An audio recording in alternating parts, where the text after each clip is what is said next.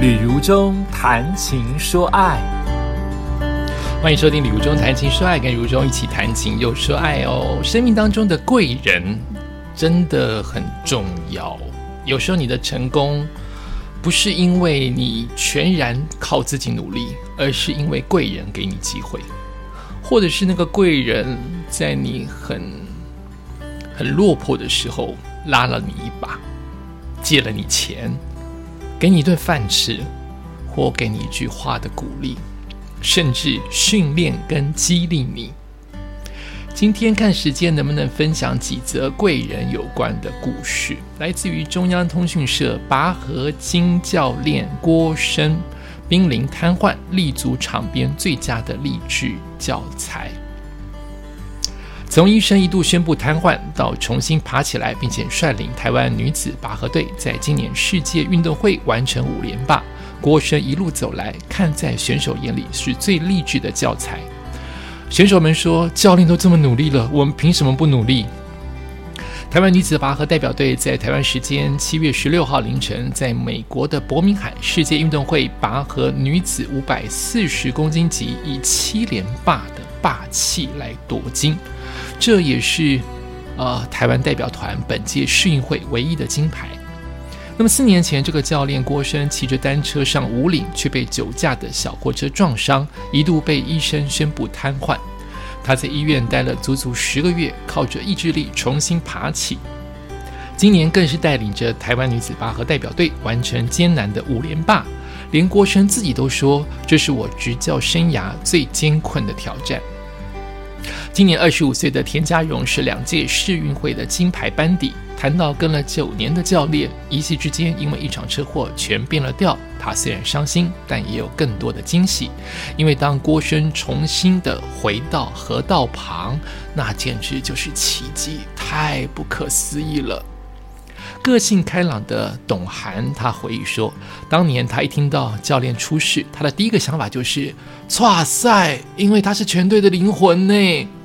另外一位队员田家荣也说：“郭生就是全队的定心丸，有教练在场边，他们就有底气和信心。”绰号“湿纸巾”的湿纸巾则说：“当年教练出意外，他年纪还小，还没进入警美，就是警美女中哈。仅从学姐的口中听说，当时情况很严重。而当他知道整件事情的起末，再转头看着场边的教练，湿纸巾说：还是在场边的教练最帅。”事实上，今年台湾女子拔河代表队在出征世运会前并不平静。除了队员轮流的确诊 COVID-19，比赛前还有两名选手临时退出，对士气造成不小的打击，甚至一度担心连霸可能会中断。不过，田家荣看着教练从病床和轮椅一步一步走回原来的位置，他强调：教练的故事激励了我们，我们这么健康，更不应该逃避面对挑战。他并强调呢，当郭生站在场边，仿佛就有一股无形的力量。拔河绳的两端是一场九人对八人，其实拔河比赛是八名选手上场哦，是一场九人对八人的角力。出征世运会之前，传出了太多的状况以及不确定性。黄玉安也承认，的确会担心连霸中断在他们手中，但他也强调。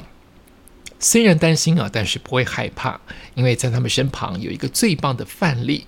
只有尽力过后，你才知道结果是怎样。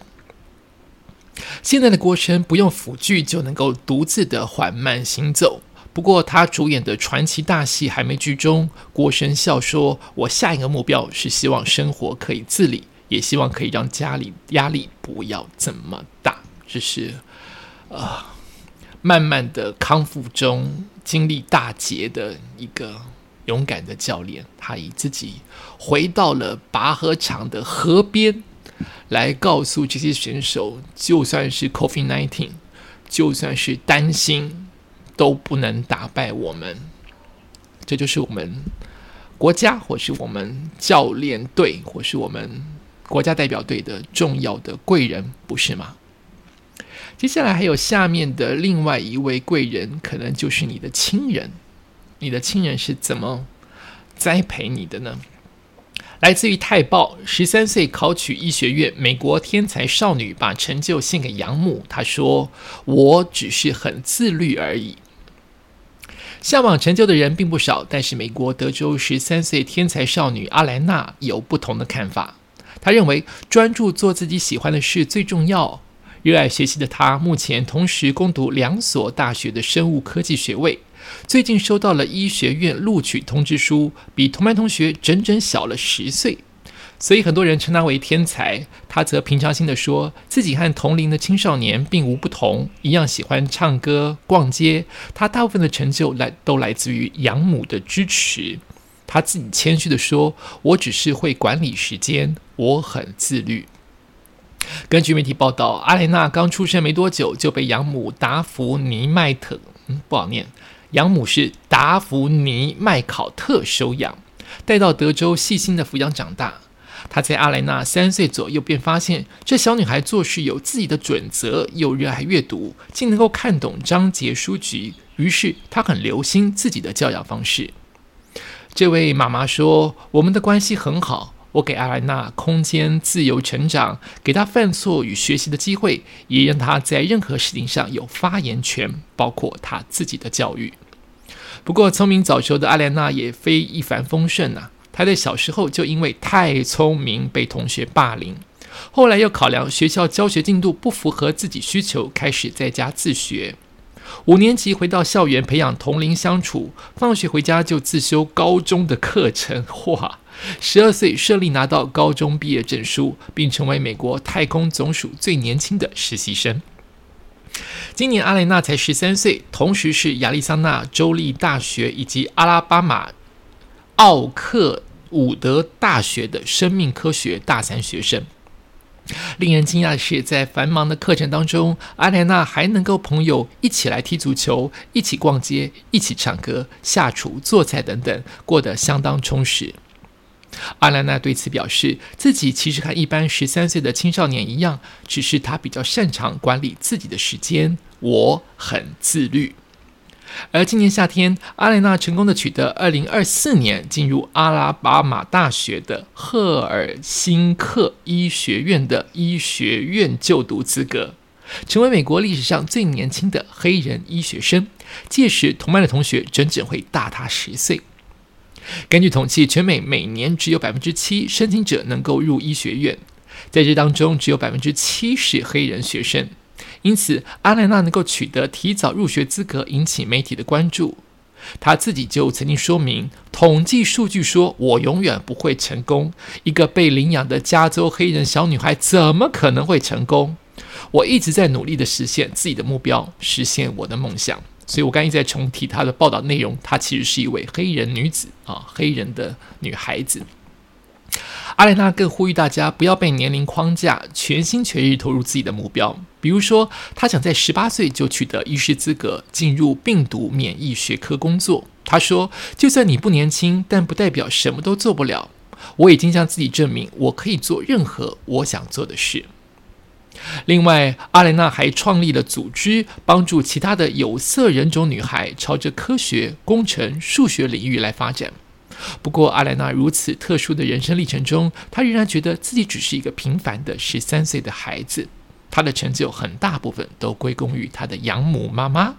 我的妈妈很棒，她教会我要不停地超越思考，她给我很多机会为我加油和擦眼泪。哇，真好，这句话真好。而外界担忧阿莱娜专注于学业，失去童年，影响身心发展。她自己则回答：“我不认为，I don't think so。我不认为我错过了童年，我有，而且我的童年过得很棒。”这是两则关于感谢贵人的故事。这是感谢自己的养母，一个有色人种，一个一个黑人女孩，她。她是个天才的女孩，她却认为她唯一的优点只是很自律，很会管理时间。哦，她终究是一个平凡的孩子，也要会逛街，也要跟同学相处、煮菜、玩耍、洗脑。她也同样的被霸凌。我以为都是天才会霸凌其他的笨孩子，不，天才也被霸凌。这都跟我们一样，都是有这样子一个年龄时光。哎。听到这么多霸凌的故事，我忽然想到，到底那些霸凌的人怎么回事啊？我们都听到被霸凌者，那霸凌者为什么会成为霸凌者？有没有人去研究他们呢？是不是他们在家里也被父母跟其他的孩子霸凌？他们为什么可以这样子去欺负别人？到底有什么样的生长环境？大家要不要去找一下这样的文章，让我来朗读一下？就是为什么我们听到的成功者哦，当然是因为成功者被霸凌了，才才才才常常被值得报道嘛。那些霸凌的人如果还成功者，那老天爷太不公平了嘛！你一生欺负别人，最后还成功，所以比较别人比较不写这样的文章。那有没有人可以有相关的数据或是故事告诉我们，他当年是个霸凌者，现在过得怎么样？现在还是很棒。现在还是继续霸凌，还是现在改过自新？而当年他为什么是个霸凌者？他为什么可以这么名正言顺？或是他不得不去霸凌别人？我也很想知道。我也是个被霸凌者，尤其在国中时期，我也很想知道为什么这些人要霸凌我，或是我们是不是以后尽量父母可以如何的教导，不让自己的孩子变成被霸凌者，也不要让自己的孩子变成霸凌别人的人呢？嗯，也感谢你收听今天的《旅中谈情说爱》，我们下次再见。